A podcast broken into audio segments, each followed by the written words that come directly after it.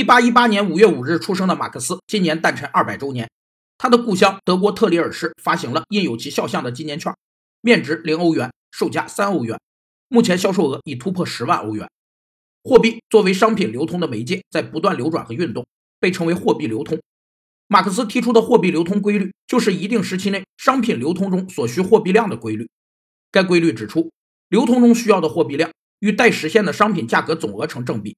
与同一单位货币的平均流通速度成反比。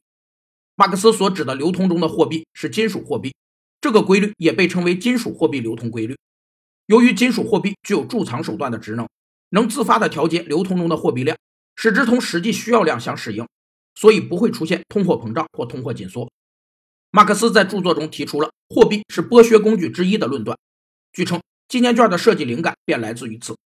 这张纪念券的材质与普通欧元一样。但不能用于消费，仅是纪念品。